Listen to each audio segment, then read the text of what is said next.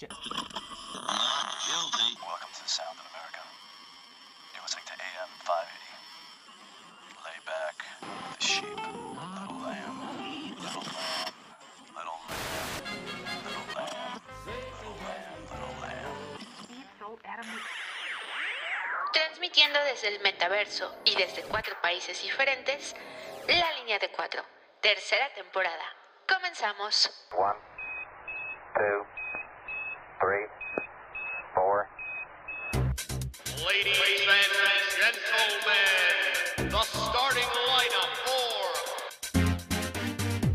Internacionalista y creador de memes de tiempo completo. Felizmente casado, su esposa nos pagó para mencionarlo. Desde el principio creyó en el América del Tano Ortiz, aunque no recuerda cuándo jugó en el equipo. Desde Denver, Colorado, con el número 5 en su camiseta, Ricardo Pese.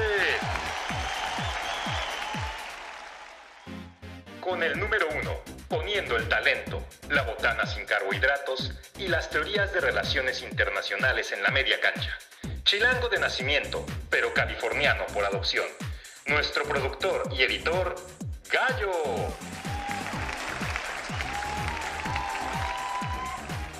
Y por último, como refuerzo de lujo, nuestro invitado. Hoy es periodista y escritor, pero soñaba con ser portero. Con el número 5, Rubén Guerrero. También es el único que le entendía al perro Bermúdez cuando le apodaba el periodista a Memo Ochoa.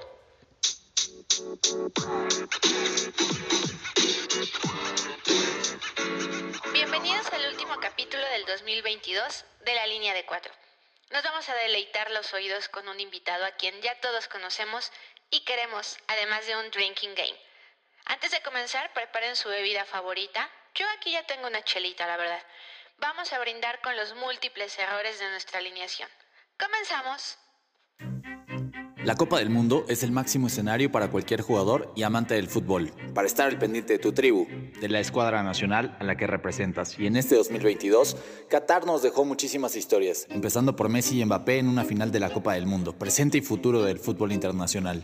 Qatar 2022 también nos recordará que hay mucho que hacer por nuestro fútbol mexicano, mejoras, oportunidad para jóvenes, recambios, así como el buen sabor de boca que dejaron selecciones como Japón y Corea del Sur que sorprendieron a todo el mundo, proyectos deportivos envidiables. No podemos dejar de lado a Marruecos, la sorpresa y el caballo negro para España o Portugal. Qatar 2022 también fue la despedida de la máxima justa para imborrables de este torneo como Luka Modric o Cristiano Ronaldo, figuras y emblemas del fútbol mundial. Qatar 2022 fue un golazo de emociones, un recordatorio de que cada cuatro años volvemos a ser niños. Regresamos a la ilusión más noble que es gritar un gol a miles de kilómetros de distancia. Qatar 2022 también nos dejó este episodio de línea de cuatro para cerrar de inmejorable forma este año.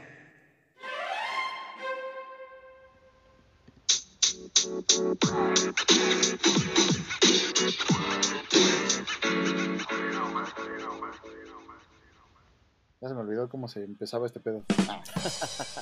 No. Mentira, eso, eso era específicamente pensado para los bloopers de fin de temporada porque hoy vamos a grabar el último episodio de la temporada 3 de la línea de 4, sí. Y pues esto parece que ya se nos fue de vacaciones toda la plantilla, gallo. Eh, no tenemos ni a Jafet. Ni a César, ni- ni al Iván.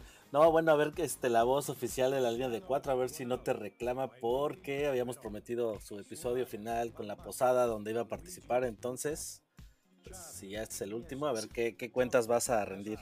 No, la- la- vamos a organizar la, la muy prometida y muy cantada rosca de reyes de la línea de 4.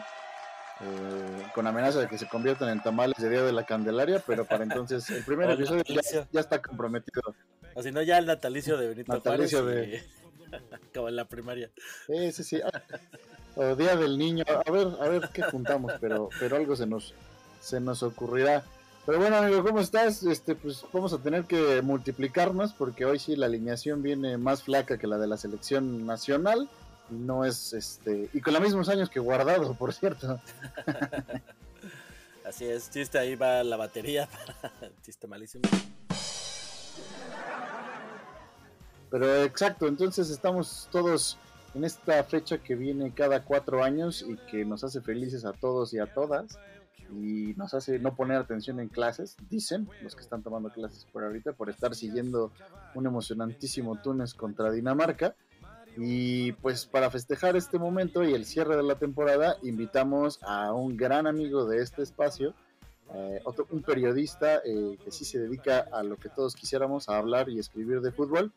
Eh, ustedes ya lo conocieron cuando vino hace unos episodios a contarnos de su primer libro y hoy muy insoportablemente viene a, presi- a presentarnos el segundo libro. Así que voy a dejar que Gallo lo presente.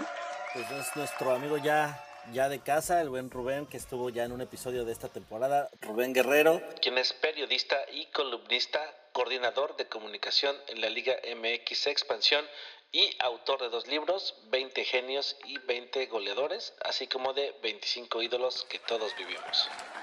Rubén, ¿cómo estás? Cuéntanos este, qué- un poquito de este trabajo, de tu libro, de lo que ha implicado pues eh, esta selección y pues cómo es que lograste eh, juntar en solo 25 jugadores, pues lo que implica y 25 ídolos para, para comentar, 25 goleadores, perdón.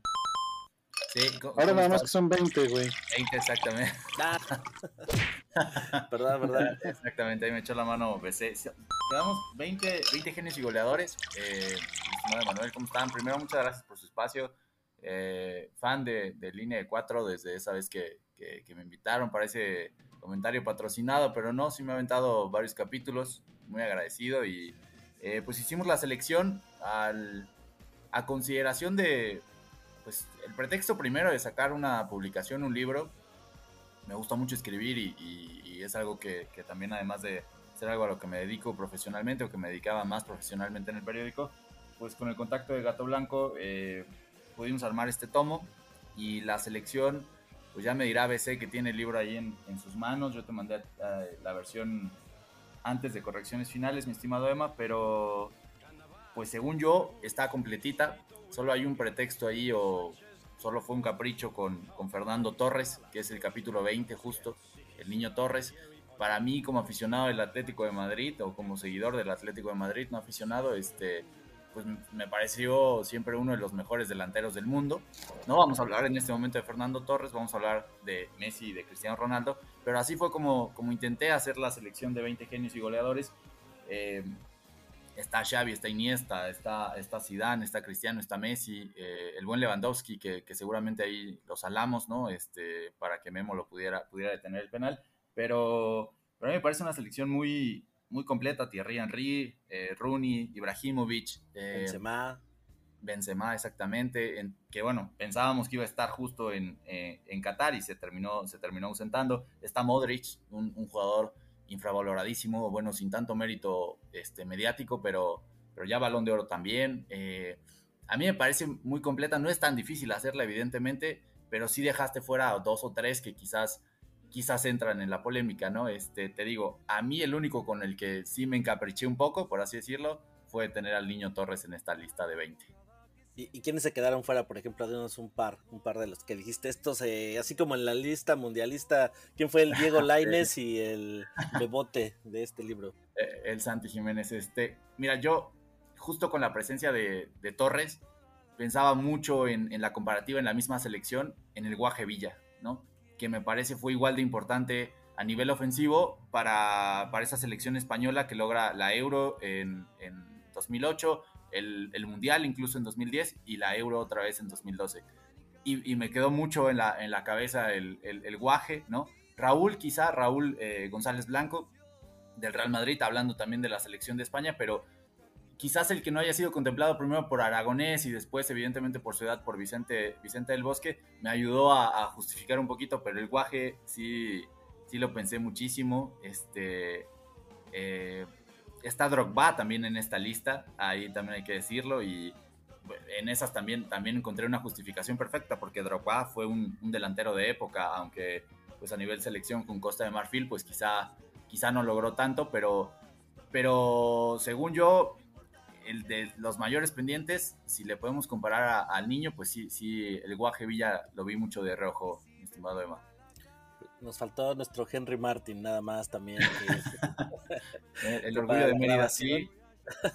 Esperemos la rompa en los, en los partidos que restan del Mundial. Estamos evidentemente grabando todavía en plena eh, eh, competición. No sabemos qué vaya a pasar, ya hicimos aquí nuestro pronóstico, pero muchos de ellos, pues más bien los dos que están activos son pues eh, precisamente quienes ocupan el puesto como máximos, incluso se pelean, hay una discusión, todo un debate alrededor sobre las máximas este, figuras del fútbol, hay datos, hay una guerra ahí de números, de pues de cuestiones igual cualitativas, pero este, ¿qué tal si comenzamos hablando quién prefieren, este, Messi o Cristiano? ¿Cuál de los dos comenzamos? Arranquemos con Messi, Vámonos ¿qué te por parece? edad. ¿Por edad? Ah, bueno. Órale. No, no, Messi, Messi, está bien. Messi, pues eh, ahí quién, quién quiere empezar. A, Pues- a mí algo que algo que me puede mucho de Messi eh, para hacer la parte personal es que es del mismo año en el que yo nací, o sea tenemos exactamente la misma edad. Eh, él creo que es dos meses más grande que yo y siempre cada año es como un recordatorio de y mira tú este dónde estás qué estás haciendo mientras este la está rompiendo en todos lados. Claro, no tuvimos el mismo tratamiento hormonal, eso es la única diferencia básicamente. Eh, a, mí el Barça no me pagó ningún tratamiento hormonal, pero pues sin duda yo creo que es el, el representante del fútbol sudamericano en los últimos pues, 15 años, o sea, como cuando uno piensa en Sudamérica, y sin embargo no había ganado mucho en la zona hasta el, año pasado que levantó la Copa América, y creo que eso es como que lo más llamativo de Messi, ¿no? Que es como un ídolo eh, a nivel de clubes. Eh, en selección siempre les ha quedado de ver y esperemos que les siga quedando de ver porque pues, se nos va a cruzar en el camino en los próximos días. De hecho, dentro de 12 horas o más o menos, ese será, ese será el juego. Así que por eso estamos grabando el día de hoy, para que mañana estemos todos desocupados y podamos ver el histórico eh, 1-0 de la selección de México sobre Argentina. Fíjate, yo mido lo mismo que Messi. Ah, ya buscando una... desde tu edad y de mi estatura. Entonces ahí vamos, ya, ya casi lo completamos. A ver si Rubén también. No, hombre, no, pues ¿qué- separados al nacer. No, cero coincidencias, ¿no? Es, uno. Yo, yo, yo difiero de BC. eh, creo que. Creo que al final, si nos echamos ahí el recuento de números, llevar a, a Argentina a la final de la Copa del Mundo en 2014, un año después llevarla a la final de la Copa América y luego otra vez a la final de la Copa América, eh, en donde evidentemente se fracasó porque una, una selección con el nivel y los nombres que tenía entre 2014 y 2016, esa selección de Argentina sí es fracasar al no conseguir un título, ¿no? Pero, pero creo que se mata mucho a, Lionel por el tema de, de lo no conseguido con selección mayor, ¿no? Que consiguió la finalísima, eh, que pues es igual aquí que, no sé, que la, el Interliga, este, y, y la Copa América, pero, pero yo sí creo que, que no se le ha querido dar quizá el peso específico a nivel selección mayor, justo porque no logró un título. No sabemos, en Qatar, ojalá le vaya no tan bien contra México. Ojalá a los dos les fuera bien, la verdad, a la selección mexicana y Argentina es difícil, es casi imposible, pero, pero este, yo sí difiero un poquito. Yo sí creo que logró mucho con una selección que no estaba tan bien arropada, aunque podemos hablar de que estaba Di María, de que estaba este, el Kun Agüero, ¿no? En ese momento, pero siento siempre que hacia atrás, quitando a Mascherano del medio campo, hacia atrás esta selección siempre le quedó a deber a nivel a, Lionel en, en, las líneas este, defensivas. Sí, y aparte, eh, citando, creo que es Eduardo Saqueri, tiene un cuento, incluso está en audio, donde él dice que cualquier jugador que nazca en Argentina, pues va a tener que medirse con la vara de Diego Armando Maradona, ¿no? Entonces, en la medida que él no sea campeón del mundo, pues siempre va a haber este, esta comparación, este debate.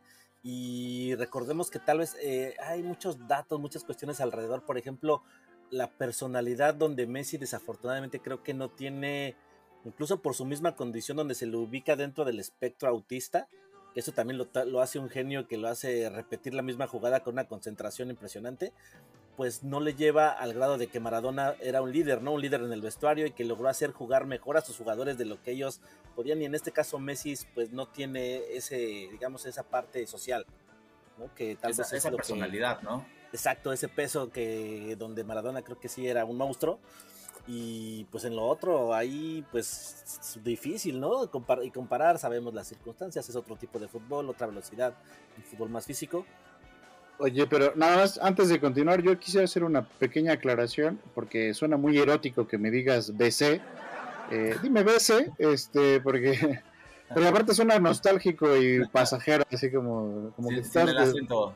¿no? Entonces, este, nada, nada más ahí la, la- la acentuación importa, este, porfa, porque, porque se- la- las fans se pueden este, preocupar. Y no. Sobre esto que contaban, eh, justo otro gran amigo de este espacio que ya entrevistamos en el episodio pasado de esta temporada, nuestro amigo personal, don Federico Fernández Crisliev, eh, el autor de Todo lo que sabemos, eh, reflexiona en, es- en su libro sobre esta como eterna comparación entre Messi y Maradona.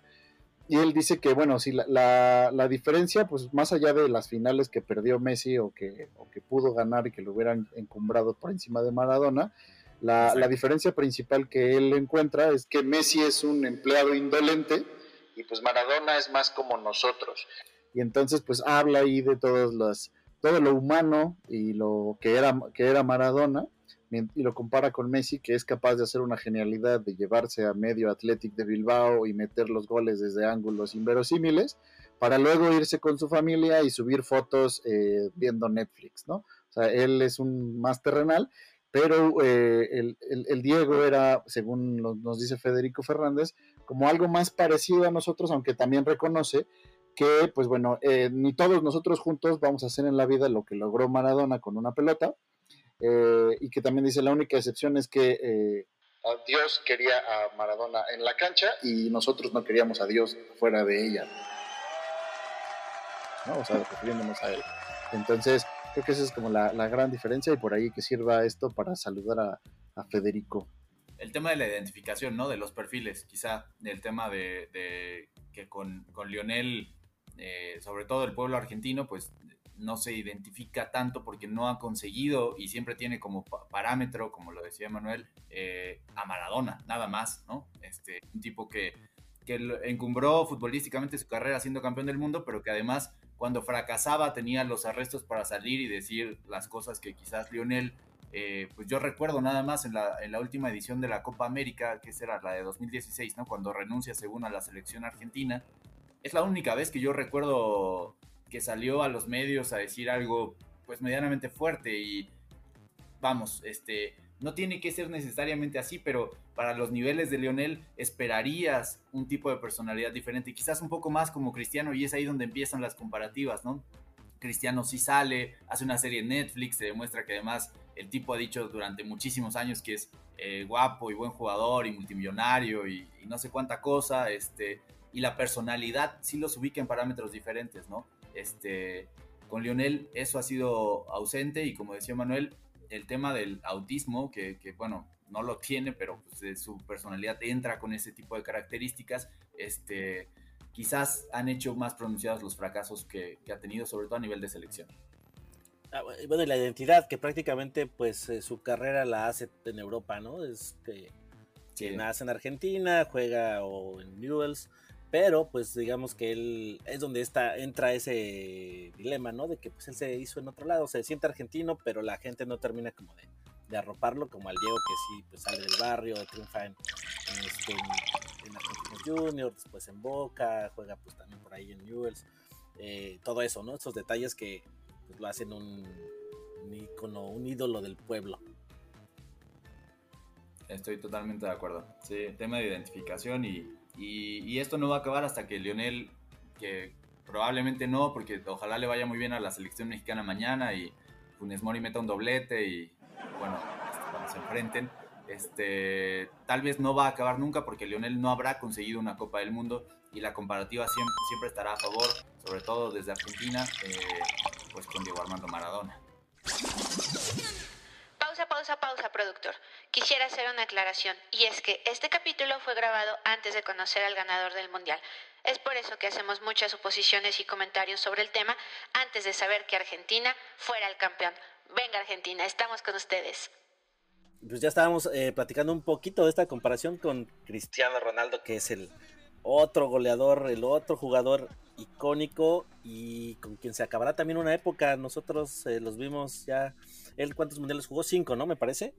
Los dos Eh, con cinco copas del mundo, exacto. Los dos con cinco copas del mundo. Esta será la última y pues probablemente todavía se ha hecho ahí unos años con, con la selección. Se ve todavía en forma impresionante, la verdad. Y pues yo me quedo con lo... En el libro la palabra clave yo creo que aquí para definir a Cristiano Ronaldo es su disciplina infranqueable. Eso me parece que si no tenía las condiciones que tuvo, aunque si era ya un superdotado, el hecho de su disciplina es lo que lo coloca a competir como el máximo goleador de no sé si sea el máximo goleador de la historia. Ahí, ahí se va, ¿no? Este, tenemos ahí Rubén el dato exacto, pero para mí la palabra clave en este caso es su disciplina. ¿Ustedes qué piensan?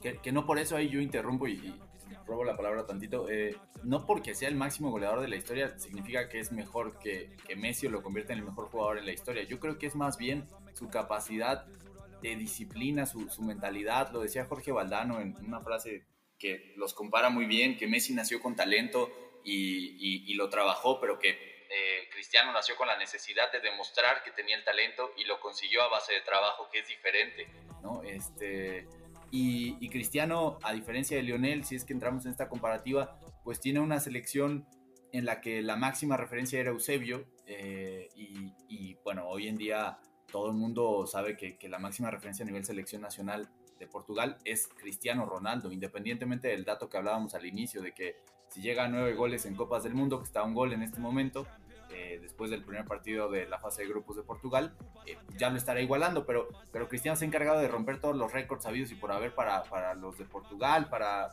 para él mismo, ¿no? Imponer la marca de- del máximo goleador a nivel mundial, eh, disciplina, trabajo, constancia, el tipo es un obsesivo, este, que le encanta además el, trabajo físico, que, está enamorado de su profesión y que, que, pues, sabe que, su cuerpo o su capacidad física es su mejor herramienta, a diferencia de Lionel, ¿no? Que, como lo decía a veces, eh, pues llega a su casa después de, marcar el gol más increíble del mundo y pues se pone a ver Netflix y se toma una foto con su familia, ¿no? Eh, Cristiano Ronaldo, eh, pues no, seguramente llega a su casa y se pone a hacer 3.000 abdominales y este, está pensando en, cómo va a festejar la próxima vez, ¿no? Tal vez más preocupado por, por la estética que, que, que, bueno, que no, le quita el mérito, insisto, son muy, muy, muy diferentes, pero fuimos afortunados, ya somos viejos, este, Emma, a veces, de, de haberlos visto en plenitud y no sabemos quiénes vienen, está Haaland y Mbappé, no vamos a hablar de eso, pero eh, yo creo que sí se, se acaba una época eh, con ellos. A, mí el dato que me impresiona mucho de Cristiano es que rompe este récord de que se le conocía como récord Puskas, que se pertenecía a este jugador húngaro, quien había metido 84 goles en 85 partidos, por allá de los 60 me parece, y que después había, bueno, que ni siquiera Pelé había podido romper ese récord en su momento, Pelé, quien tuvo una carrera, pues qué podemos decir, ¿no? O sea, tan longeva y exitosa que solo había logrado 77 goles. Eh, este récord había sido roto por un iraní de nombre Ali Daei, quien llegó a anotar 109 goles y que curiosamente tiene, tiene una historia muy interesante este, este jugador iraní porque se supone dentro de la numerología árabe que este número es el número de Ali, el yerno de Mahoma y que tiene un significado ahí muy interesante, pero solo este jugador iraní había logrado romper ese récord y ahora Cristiano, entonces esto nos habla de, pues, de un jugador que lo hace aparte en las ligas de máxima nivel, en la competencia top durante pues muchísimos años y teniendo a los mejores defensas del mundo enfrente. Un monstruo competitivo, 100%. No sé qué, qué piensa BC, pero, pero un monstruo competitivo. ¿Ves? ¿Eres del lado Messi, Team Messi o Team Cristiano? La verdad, soy Team Messi, porque mm, aunque es francamente imposible de emular lo que hacen los dos con un balón, para un simple mortal como nosotros, me parece que Messi es un futbolista más completo, eh, sien- siento yo. Eh, además, me cae un poco mejor, tiene la sangre un poco más liviana, que a lo mejor eso no, tiene, no es un argumento futbolístico, pero pues creo que también cuenta.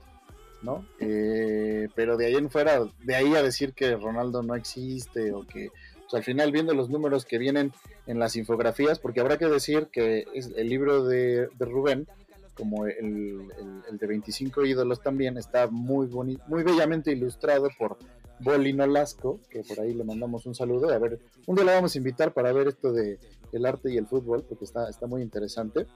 Pero entonces el libro incluye infografías, por si ustedes quieren conocer todos estos datos que estamos mal citando.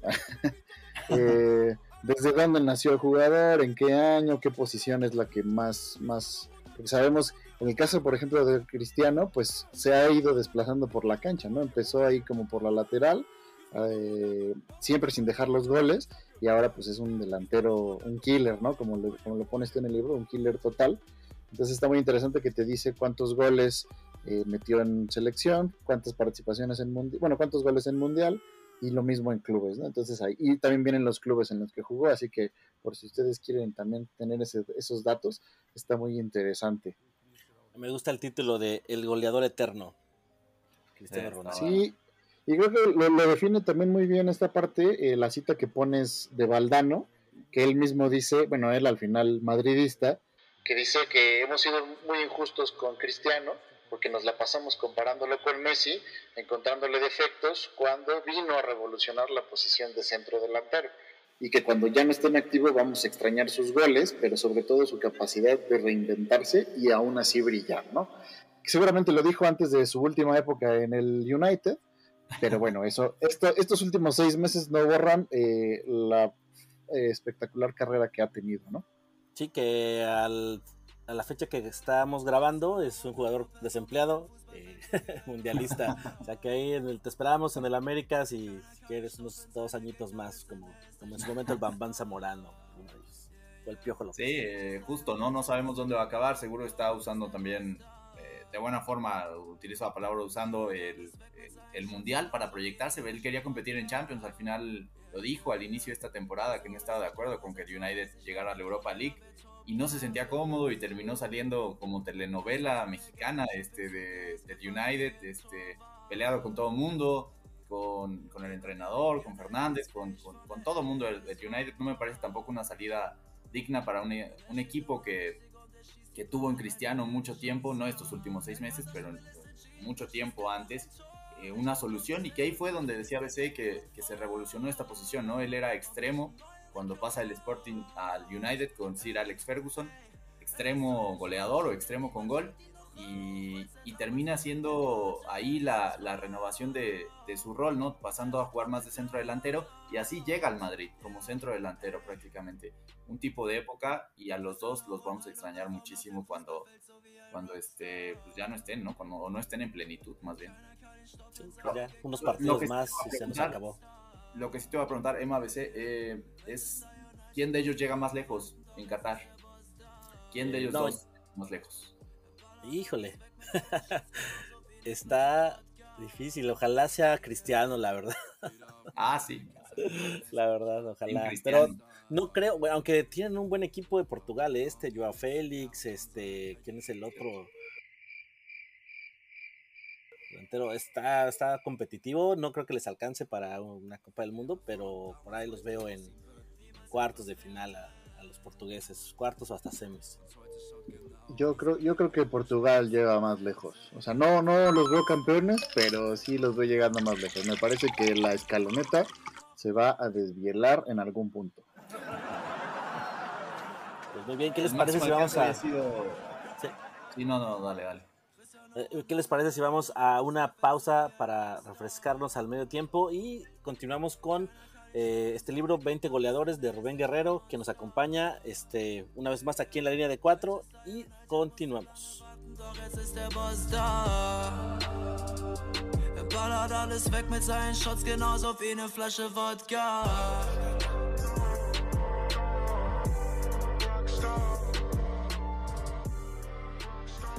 Al medio tiempo. Los dejo con un rolón navideño by Cristiano Ronaldo.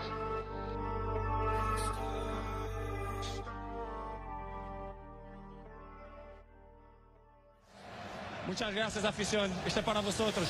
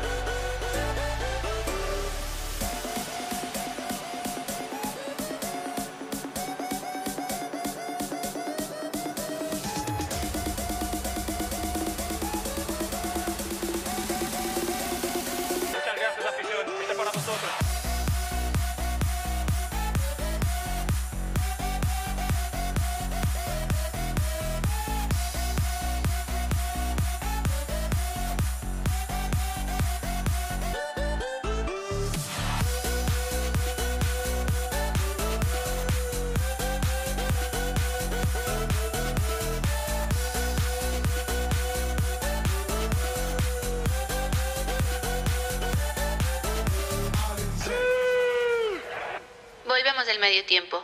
Están escuchando La Línea de Cuatro.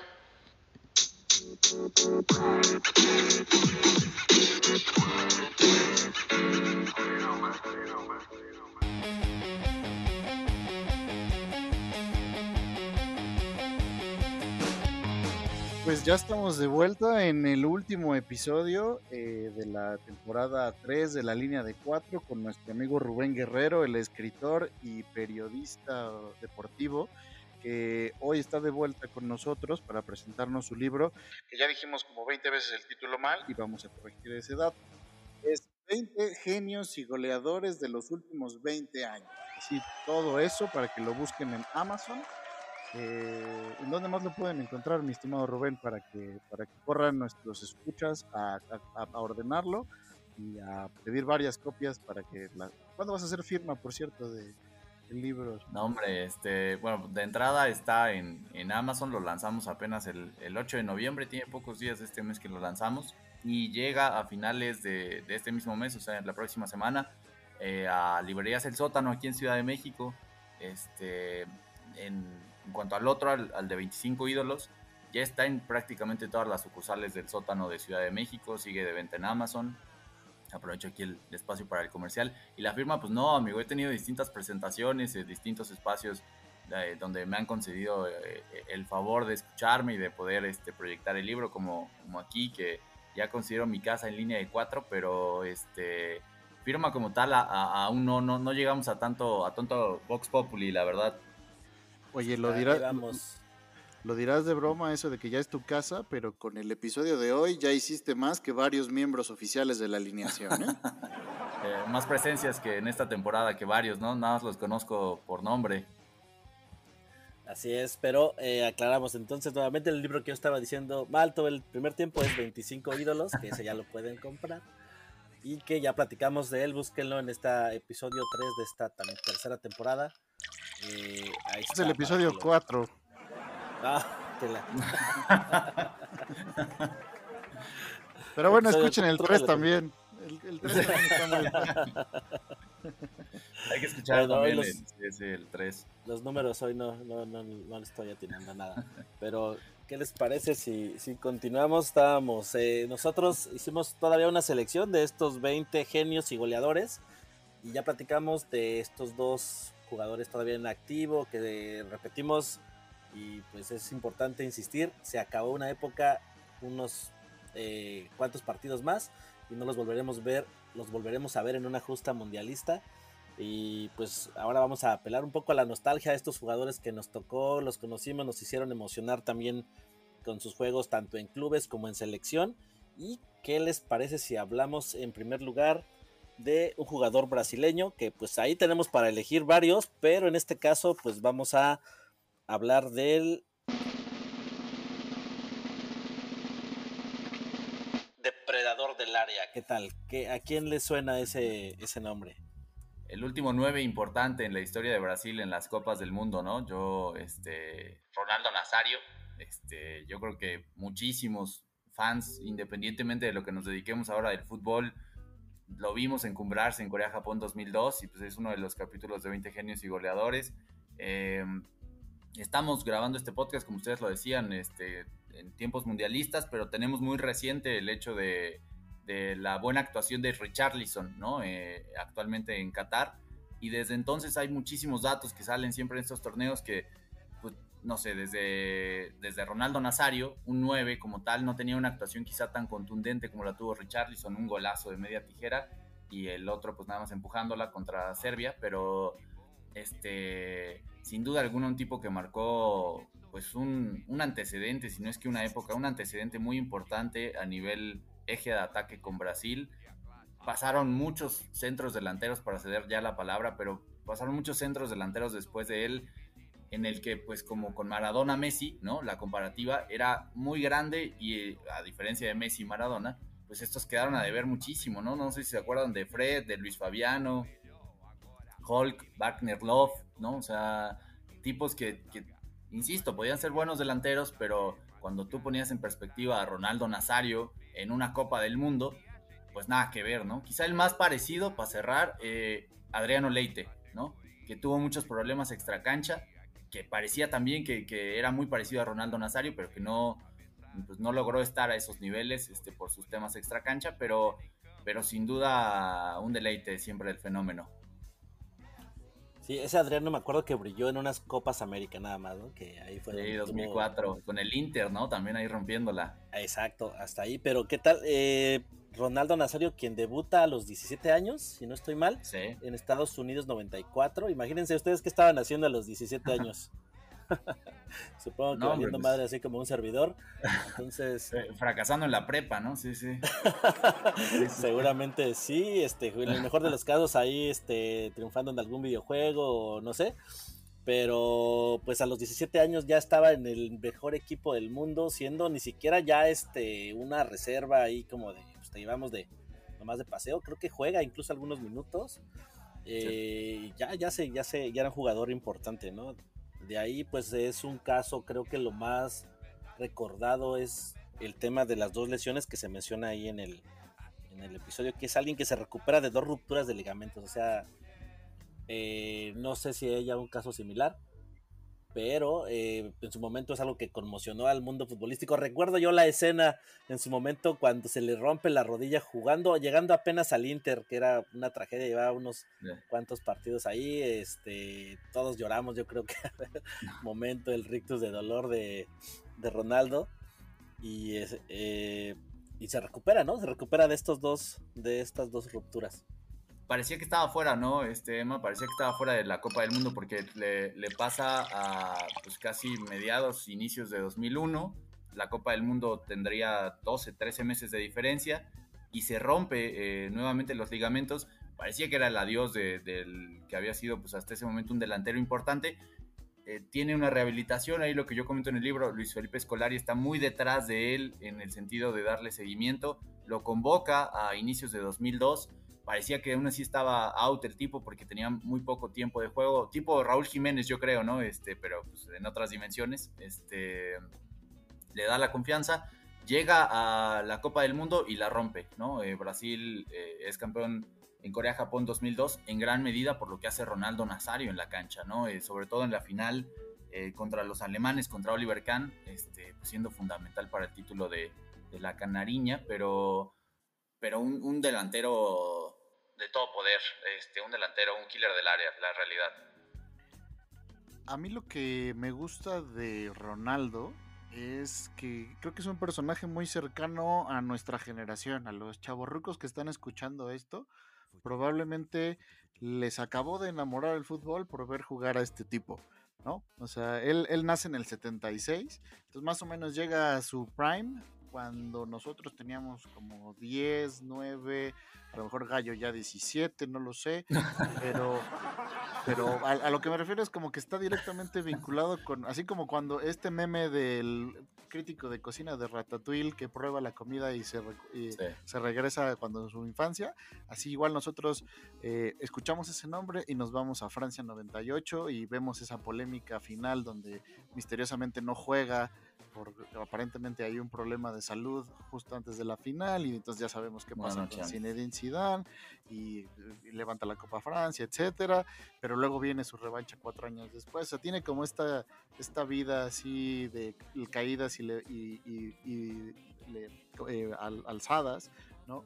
Eh, muy, muy interesante. Y además, o sea, viendo una vez más la infografía que nos presenta el libro de Rubén, o sea, tiene un récord que ya quisiera uno en, ni siquiera en el FIFA, en el videojuego, puede uno tener una carrera así, o sea, ¿a qué me refiero? O sea, debut en el Cruzeiro, pues suena, suena humilde, suena bien, pero es un histórico de Brasil. Luego se va al PSB, que es como un caminito que por ahí varios jugadores mexicanos están tratando de emular, ¿no? En una liga de medio pelo, pero bueno, de ahí dar el brinco a las importantes. Y después nada más al Barcelona, al Inter, al Real Madrid, al Milan y terminas en el Corinthians, ¿no? O sea, es así como cuatro de los más grandes equipos, no de Europa, sino, de, bueno, cinco de los equipos más importantes de la historia del fútbol, tú pudiste vestir su playera, ¿no? O sea, es como que el sueño de todo niño y por eso creo que es más cercano a nuestro corazón. A ver, yo, yo... No, perdón, Rubén, dale tú, dale, dale. no, para agregar, para cerrar, si quieres, lo de, lo de Ronaldo Nazario, yo creo que el final fue, fue muy triste, ¿no? El, el final de su carrera, que como decía Bese, eh, deja el nivel prime, por así decirlo, entre lesiones, entre el tema de tiroides, entre el tema, hoy decimos, ah, sí, Ronaldo el gordito. El tipo tiene un problema de tiroides increíble, esa es la situación. No, no es que, digo, también seguro le mete duro a la comedera, pero, pero eso fue lo que lo fue alejando de su mejor nivel. Y el cierre de su carrera, pues sí es eh, muy alejado de lo que nos acostumbró, como decía BC, eh, pues a, al meme este de Ratatouille, ¿no? Eh, donde pues vemos una imagen de Ronaldo Nazario y yo por default lo acabo de hacer, le doy retweet inmediatamente, ¿no? Porque pues es, es remitirte a, a la infancia o, este, a, a, tiempos donde disfrutabas el, el, fútbol solo por disfrutarlo. Sí, se rumora que el doctor ausente en toda la temporada 3 se ten, tuvo su corte de pelo así de copetito, ¿se acuerdan?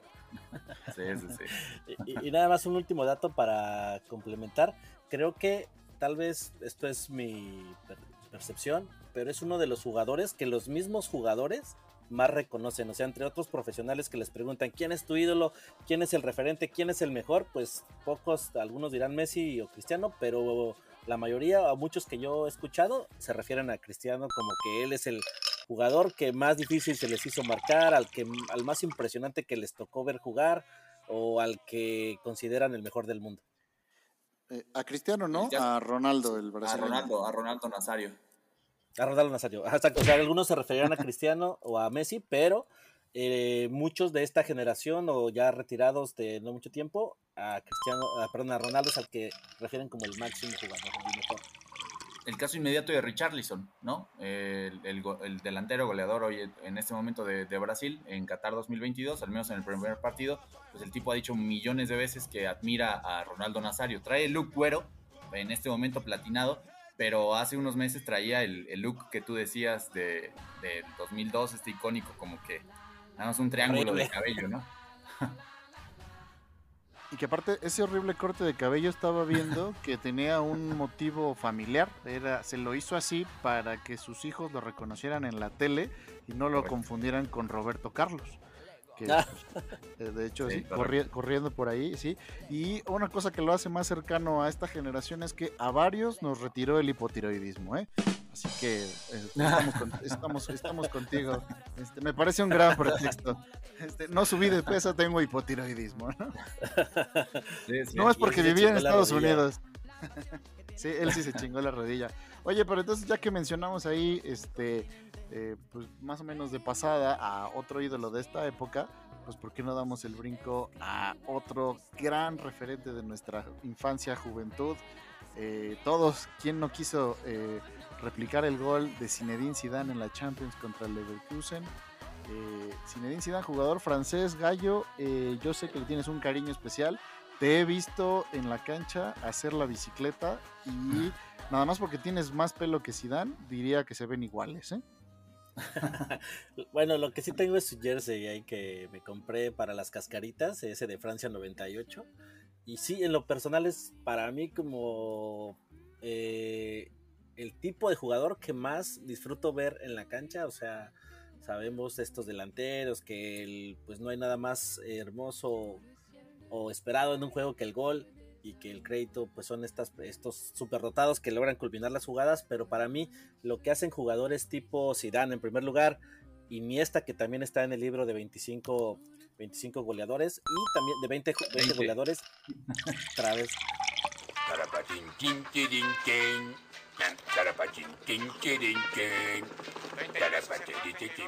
Iniesta y Xavi, por ejemplo, son para mí eh, quienes más disfruto ese tipo de gente en la cancha. Eh, tiene un valor creo que a veces subestimado por muchos por muchos este por muchas personas. Y adicionalmente si dan ahí como lo comentas en el libro es como el mago blanco es un jugador de otra época. Es como si jugara en cámara lenta un jugador en no sé aparte a mí me llama la atención que lo menciona este autor que se llama Simon Critchley. en su libro en qué pensamos cuando pensamos en fútbol que pareciera que está nostálgico, ¿no? Como que juega con una tristeza o me melancolía, toma con ese sentimiento los, los partidos, ¿no? Po pocas veces se le ve sonreír y pareciera que está en otra, en otro, en otro planeta o en otra dimensión, en un silencio muy artístico, que también lo describe esta película del 2006 que le hacen al respecto, que musicaliza el grupo inglés Mogwai, donde pues la, la, toma lo sigue todo el tiempo, ¿no? Y es eh, de verdad artístico, lo comparo un poco con las películas de Stanley Kubrick como Naranja Mecánica, donde estas escenas de música clásica y, las, y al mismo tiempo hay golpes y violencia, así con la muy estéticamente al tipo del ballet Zinedine Zidane quitándose hombres, abriendo, despejando el juego, haciendo cosas muy, muy fáciles que, o que parecieran fáciles eh, a un nivel de arte, ¿no? Eh, sobran los ejemplos, los videos de la clase que, que derramó ahí para la Juventus, con la selección francesa y pues todos sabemos ese triste final donde termina perdiendo la cabeza y da un cabezazo y sale en su último juego expulsado. A lo Kubrick, como tú decías, final inesperado, ¿no? Eh, nadie, nadie tenía el guion de... O sea, pensabas que iba a pelear hasta el último de los momentos en esa final del 2006 contra Italia por el campeonato del mundo y, y nadie pensaba que antes incluso de que terminara el partido iba a terminar la carrera de Zidane, porque si se acuerdan, él, él fue fase tras fase, partido tras partido de Alemania 2006 diciendo el último partido que juegue con Francia es el último partido de mi carrera. Y el tipo llega hasta la final, con una Francia que sí, pues tenía muchísima calidad, pero él era el, pues, el mago, el orquestador. Y se termina yendo, está la foto icónica esta, ¿no? Al lado, que va pasando al lado de la Copa del Mundo, ¿no? Con el 10 por la espalda, este, con un cabezazo a Materazzi que defendió pues, el honor de su familia o, los insultos que le estaba haciendo el defensor en ese momento. Y así se va Zidane. Y aunque se va así, pues tú no, bueno, cuando piensas de manera colectiva qué, qué fue lo que hizo, qué, qué hizo este, mentalmente, haces el recuento, pues es un tipo de muchísima calidad, top 10 a nivel mundial seguramente de, de, los mejores jugadores del mundo, ¿no? De todos los tiempos. Campeón del mundo en Francia 98, campeón de Europa dos años después, eh, campeón de Champions. El Real Madrid de los Galácticos dependía en gran medida de lo que pasaba por, por Zinedine Zidane. Eh, ya lo decías tú también, Emma, el, el, tema de, de, la Juve antes de su, su nivel top, de su nivel prime, como decía Bese, este, pues eh, también hizo, hizo lo propio y, y sin duda alguna un, un, referente, ¿no? O sea, para mí también uno de los mejores jugadores de los últimos 20 años, pero uno de los mejores jugadores de todos los tiempos. Ahí está, Rubén, te encargo si no lo haces tú, a ver si un día yo me animo a hacer un estudio, un texto sobre esa melancolía de la forma de juego de, de Zidane, como un estado de ánimo aparte, que, que, el otro extremo sería Ronaldinho, quien está riéndose todo el tiempo y es carnaval. Le ponemos a Zidane y que les tocó enfrentarse, ¿no? Y jugar y que al final fueron muy buenos amigos y se admiraban mutuamente. O sea que ahí está el, Correcto. el, el, el ídolo. Para mí, para mí es mejor de, incluso aquí del, del libro yo me quedaba con parte de Zidane. Que Ronaldinho también viene, ¿eh? Ya aprovechando el comercial, Ronaldinho ahí también viene en, en 20 genios y goleadores. Sí, no, por supuesto, no hay forma de que no. Eh, sí. Todo clase, todo, no sé, yo justo lo ponía en el texto, tú ves los videos de Zidane en YouTube y, y parece un jugador de, de, las primeras épocas, ¿no? O sea, de... de, de a otro tiempo, él, ¿no? Como que sí. estaba en otra velocidad. Totalmente, Al menos eso no lo limitaba nada, ¿eh? Parecía, o da la, la, imagen o la impresión, porque mentalmente creo que estaba una jugada adelante que todos los demás, ¿no? y eso es lo que lo hace único y lo que a mí me, me gusta destacar, que a veces eso no es tan visible porque nos concentramos en el gol, pero en la manera que se logra hacer un pase de primera intención y que eso cambia todo el sentido del juego. Solo algunas mentes avanzadas que pueden ver ahora sí que con los, como dicen también en el argot, con ojos en la espalda. Pues eh, eso, Iniesta, Xavi, por ahí alguno que otro más, eh, son claves, claves para que pues, un equipo sea campeón del mundo y después una breve trayectoria como DT, ¿no? En la que pues también el ¿También tipo ganó? gana un par de Champions, este, nada más, ¿no? Y sí, que sí, dirige sí. al Real Madrid, entonces, este, parecía de estos, exacto, como tocados, ¿no? Por, por este, la, la, fortuna. Oye, oigan, y en este afán de hacer a estos jugadores, a estos monstruos más cercanos a nuestra realidad, pues es de Zinedine Zidane nació en 1982, o sea, varios de la línea de cuatro ya habían nacido, son contemporáneos. Casi, casi. Si hubieran ido a la secundaria en Marsella, probablemente se hubieran topado ahí en el recreo con Zinedine. En el liceo francés, que allá nomás le dicen liceo, ¿no? Exactamente. Pero, ¿qué les parece si vamos con el siguiente y último seleccionado de esta pues de este episodio que es uno de mis favoritos también, la verdad.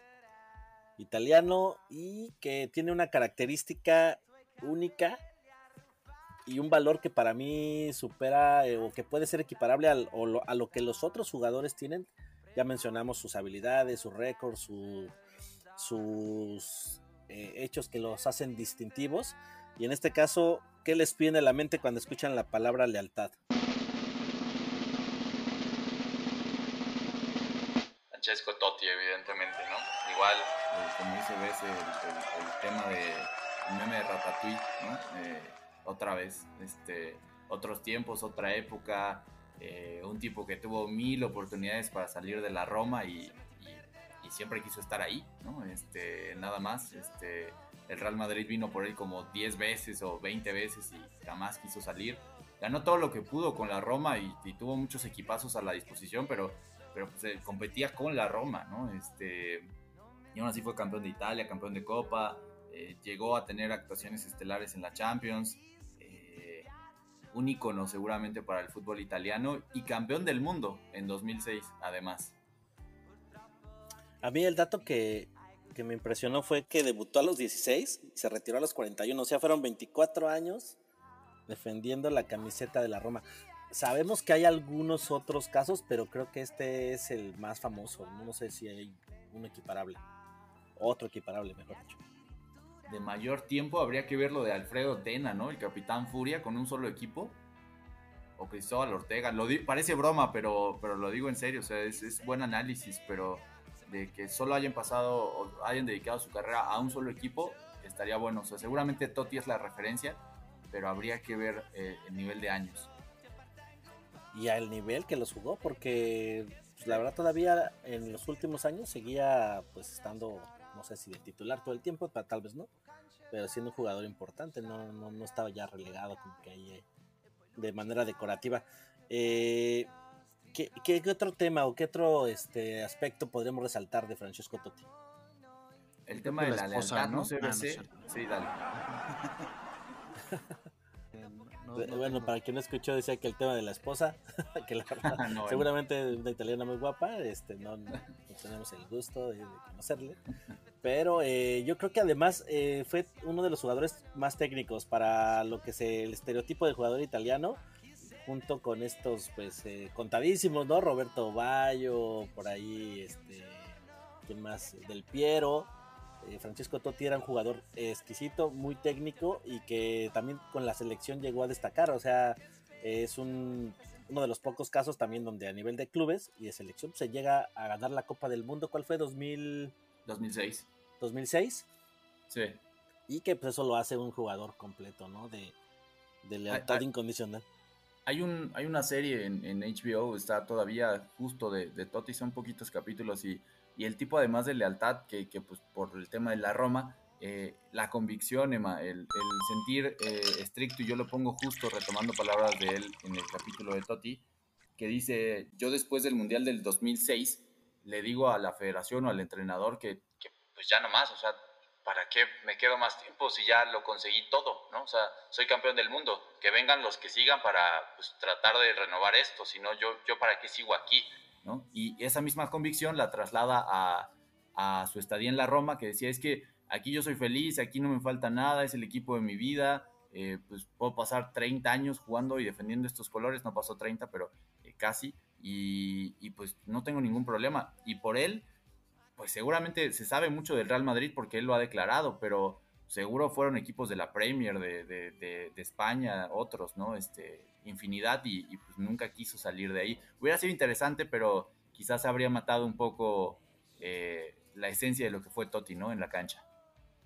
Sí, toda la leyenda. Yo creo que se hubiera perdido y queda, es mejor, nos da como que una luz de esperanza por, el lado de este negocio que suele ser terrible, donde sabemos que laboralmente puede caer en muchos excesos, donde se tiende también a pues no respetar los derechos laborales de los jugadores. Entonces, que un jugador decida poner encima del dinero la lealtad a su equipo, creo que pues eso lo coloca como alguien este único y que pues se merece ese respeto y que entiendo inspirará también tal vez a muchos otros jugadores y ojalá ojalá así sea, ¿no? Donde pues eh, definitivamente a esos niveles yo creo que ya el dinero, lo que ganan es, pues, eh, te puede ser secundario. ¿no?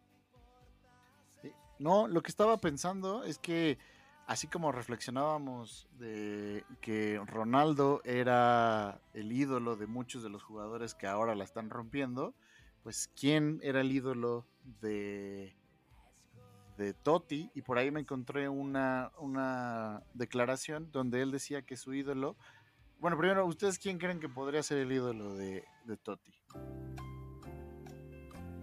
El ídolo de Totti. Pues tal vez otro Bueno. italiano, ¿no? Así, no sé, este... Y du- du- dudo si, si Bayo, eh, pero Ah, eh, Maldini, no sé, algún otro. Pues Maldini, con Maldini jugó, ¿no? Todavía. con los dos seguro le tocó en algún momento, ¿no? Ujú. Por la salida, entrada de generaciones.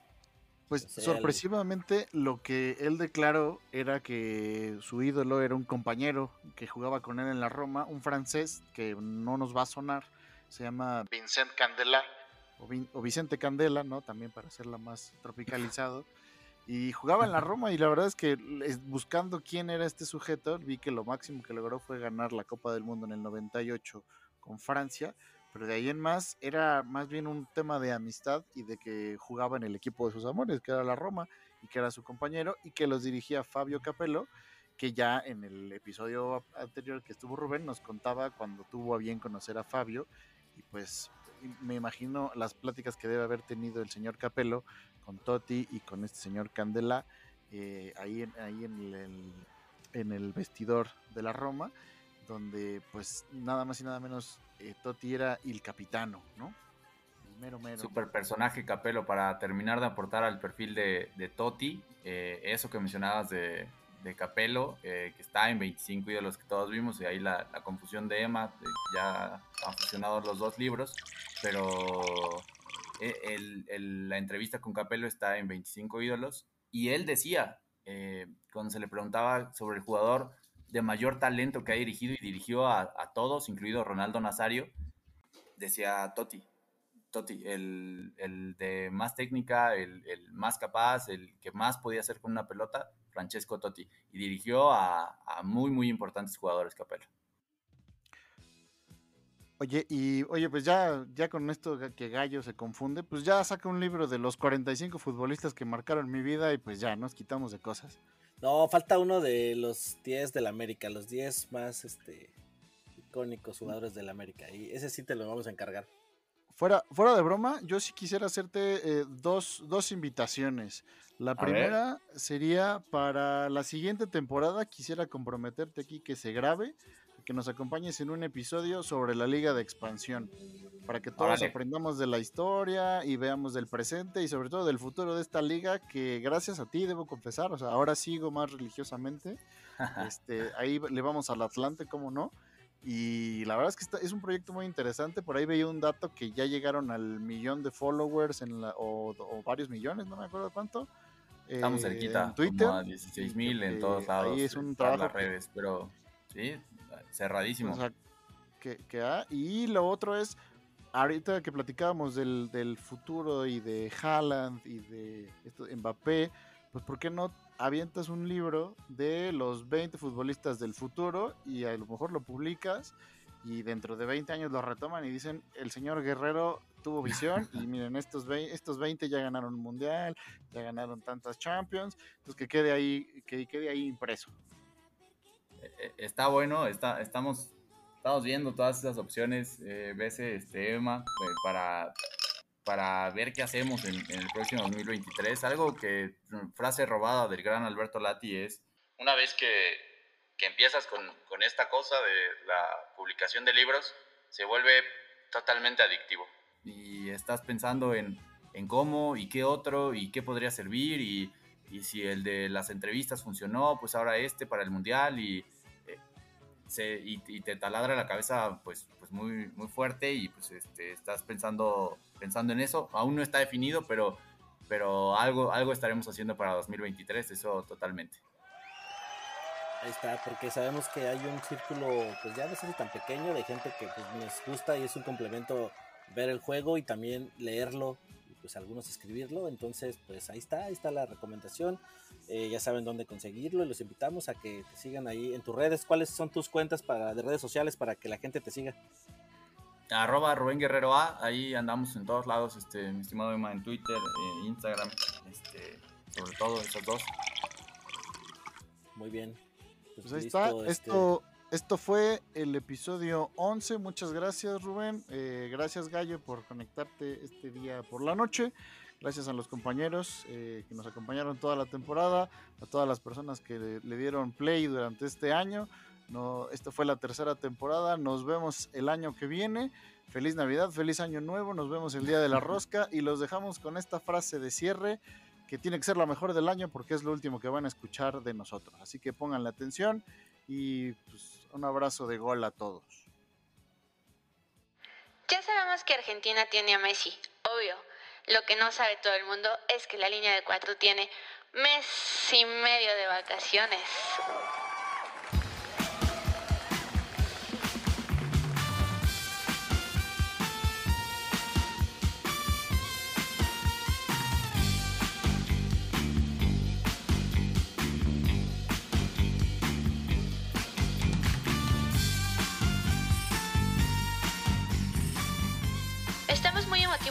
Este cierre de temporada y año. Nos despedimos con la triste noticia de la partida de Rey Pelé, pero también con la felicidad de que nos sigan escuchando el próximo año con nuevos episodios, nuevos invitados, más risas, más integrantes y obviamente más platos limpios. Yo soy Car, les quisiera compartir mi deseo para este 2023 y es ver a los Pumas campeones. De mi persona y de todos los que hacemos posible la línea de cuatro, les deseamos un muy feliz año. Sigan dándonos play y amor en todas nuestras redes sociales. Los queremos. Adiós.